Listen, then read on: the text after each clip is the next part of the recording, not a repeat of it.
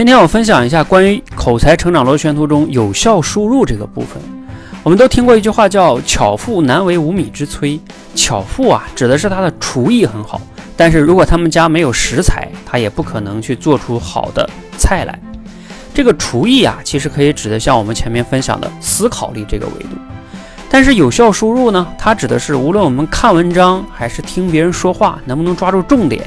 这个重点啊，又可以细分为，比如说它的主题是什么，逻辑结构是什么，以及它是用了哪些素材，它的推理是否严谨，能不能听出来这些东西啊？这个才是有效输入。